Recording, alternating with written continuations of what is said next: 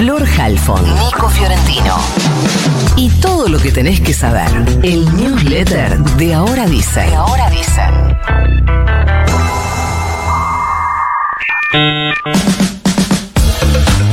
Atención, porque las cosas han cambiado. Ayer al final no se hizo el paro de la Asociación de Educadores Profesio- eh, Provinciales, perdón, ADEP, en Jujuy, que era para seguir exigiendo un incremento salarial. Así que los docentes de nivel inicial, de nivel primario, en Jujuy, volvieron ayer a las aulas después de casi dos meses.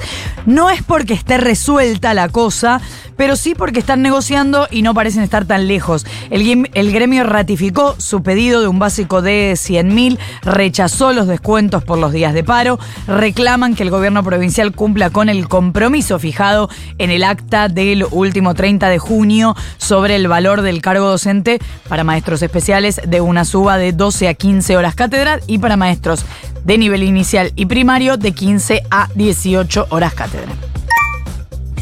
Docente que para no cobra, hablando de docentes. Eso fue lo que estuvo diciendo ayer toda la mañana el jefe de gobierno porteño Horacio Rodríguez Larreta por el gremio Ademis, que volvió a clases hoy y no ayer, después de las vacaciones de invierno, porque ayer hizo huelga por recomposición salarial. Salió a cruzarlo, además del sindicato, la CGT, un documento firmado por la Secretaría de Políticas Educativas de la CGT en representación de la conducción nacional a cargo de Sergio Romero, que además es titular de la UDA, la Unión de Docentes Argentinos, que repudió esas declaraciones de Rodríguez Larreta y publicó que el precandidato presidencial no se propone invertir más dinero en educación, exacerba un sistema salvaje e impone de forma ilegítima que un docente perciba una mueca de mejor salario del bolsillo de otro trabajador en lucha por emerger de la línea de pobreza.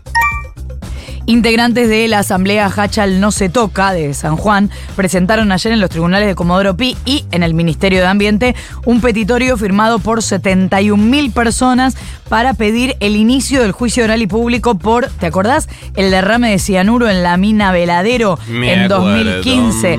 Hay cinco exfuncionarios procesados. Los miembros de la Asamblea dicen que las empresas Barrick Gold de Canadá y Shandong Gold de China derramaron cianuro y mercurio en ríos colindantes a la mina en reiteradas ocasiones. Recordemos que Veladero es una mina de oro y plata en la provincia de San Juan y en septiembre de 2015 una solución que contenía cianuro cayó al río Potrerillos y llegó a otros cursos de agua. La empresa dijo en ese momento que se tomaron muestras de agua en los días y meses siguientes y que se comprobó que no había riesgo para la salud, pero ahí está el debate porque imagínense que no necesariamente en lo inmediato y en los lugares a donde fueron se podía descubrir tal cosa.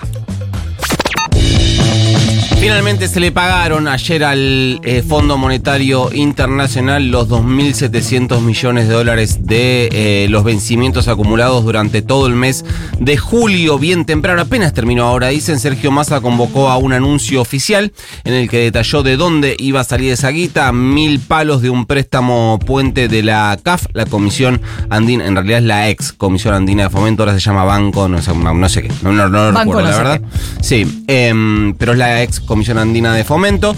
Y el resto con eh, yuanes del swap de China, que el Banco Popular de China, el Banco del Pueblo de China, autorizó nuevamente a que la Argentina convierta en dólares para pagarle al fondo. Un swap que hay que decirlo cuyas condiciones desconocemos porque son cláusulas secretas. Es decir, no sabemos cuál es la tasa que eh, la Argentina le paga a China por ese préstamo de yuanes. ¿Hay alguna información que habla de un 6%, pero es información extraoficial porque la oficial es información secreta? Pagamos sin usar un solo dólar de las reservas, dijo Massa. Bueno, sí, más o menos, porque la realidad es que los yuanes del swap con China son parte de la contabilidad de reservas que hace el Banco Central, por lo que de alguna manera sí se usaron reservas para pagar. Hoy hay otro vencimiento, en este caso de intereses, así que otra vez sacando la calculadora, la ingeniería financiera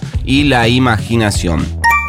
Si la situación sigue así, va a ser difícil que Patricia Burrich encuentre algo cuando vaya con cámaras a filmar las bóvedas del Banco Central. Eso es lo que dijo anoche en La Nación, ¿dónde va a ser? ¿No? La Nación Más, que iba a hacer si llegaba al gobierno. Tenemos que sacar el cepo lo antes posible, arrancó y después dijo que su equipo económico va a presentar un modelo, eh, pero que primero quiere saber qué hizo Massa con las reservas. ¿Cómo lo va a hacer? Dijo, vamos a entrar al Banco Central con cámaras de los canales para mostrarle a la gente qué hay, qué, qué hay, que no hay más, dijo, eh, que hay reservas negativas. A mí me genera una duda, esto me- lo voy a decir muy honestamente, eh, me Sí. genera una duda gigante si es que Burrich realmente cree que en la actualidad los bancos centrales siguen teniendo una bóveda en la que vos entrás y tipo como si fuese el banco de Mickey, ¿viste? Sí. Que, que vos abrís, girás una rueda gi- eh, Sí, giratoria, la la abrís, salís así y entras a, la, entras a la bóveda y hay lingotes de oro y está toda la guita ahí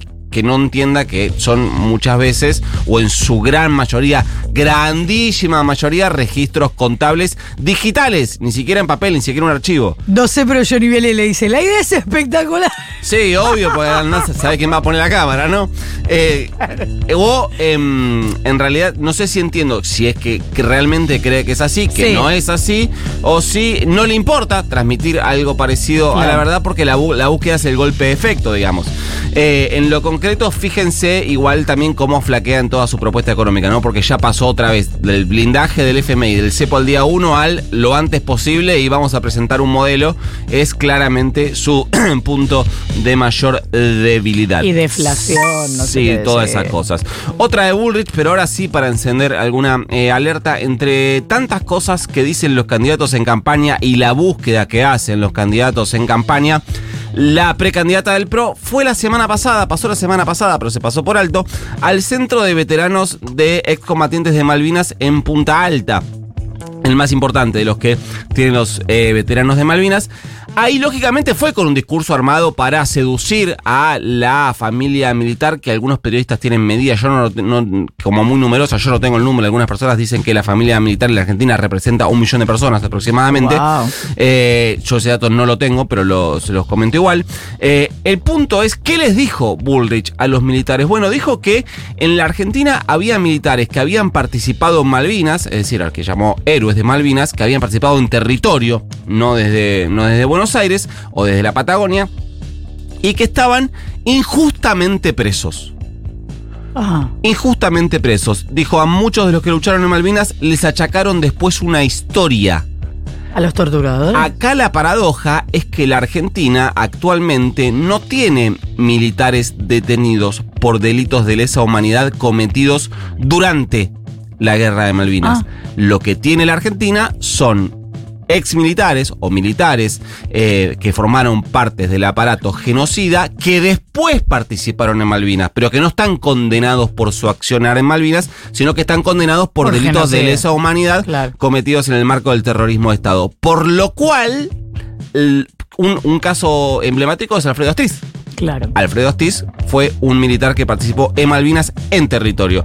Eh, dijo Bullrich, vamos a trabajar para que todas estas injusticias se puedan solucionar. No sé cuáles son las Tampoco injusticias. sabemos si está desinformada o si detecta- está- Bueno, pero en esta área, en esta área, militares, defensa, seguridad, ahí ya no tienen muchas herramientas para decir, bueno, tampoco entiendo mucho de esto.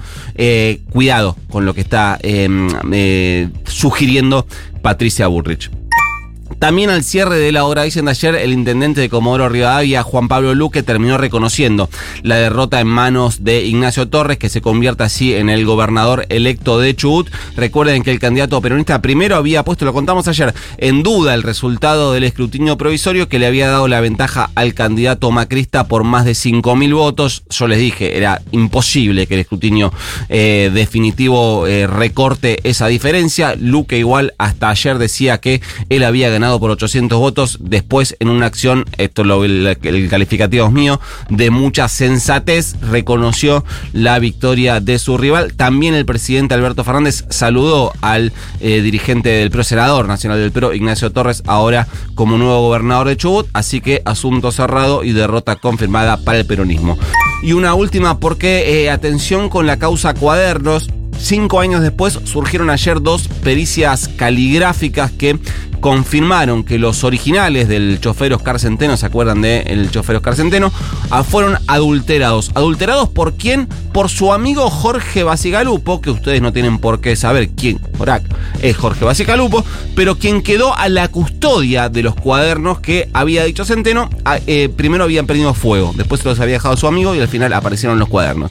Las pericias que hicieron la eh, UBA y la Policía Federal llegaron al juez Martínez eh, de Giorgi y dejaron en claro que las correcciones, cambio de nombres, fechas de supuestas entregas de guitas de coima las había hecho Basigalupo, porque previamente había tomado pruebas de documentos del amigo de Centeno con su caligrafía en un allanamiento. Así que lo que hay hasta ahora en esa causa son cuadernos truchos y adulterados, al menos en buena parte de sus páginas. Eh, cuadernos que supuestamente se habían prendido fuego, pero que en realidad después existían, con un montón de información que se usó para meter en cana a exfuncionarios en prisiones preventivas, a partir de una extensa lista de testimonios de empresarios arrepentidos que quedaban en libertad solo si implicaban en su testimonio a funcionarios o funcionarios del gobierno quillerista en hechos de corrupción al atestiguar ante el fiscal Stornelli o ante el juez Claudio Bonadío o ante los dos declaraciones de las que, por decisión del juez Bonadío, hoy fallecido, no existen registros en rígido, no hay audios, no hay video, solo los testimonios por escritos y firmados por los eh, arrepentidos. Esa es la foto hoy de la causa Cuadernos, que, repito, lleva cinco años ya. ¿Mandamos el newsletter? Mande nomás. Se va. You've got mail. En el día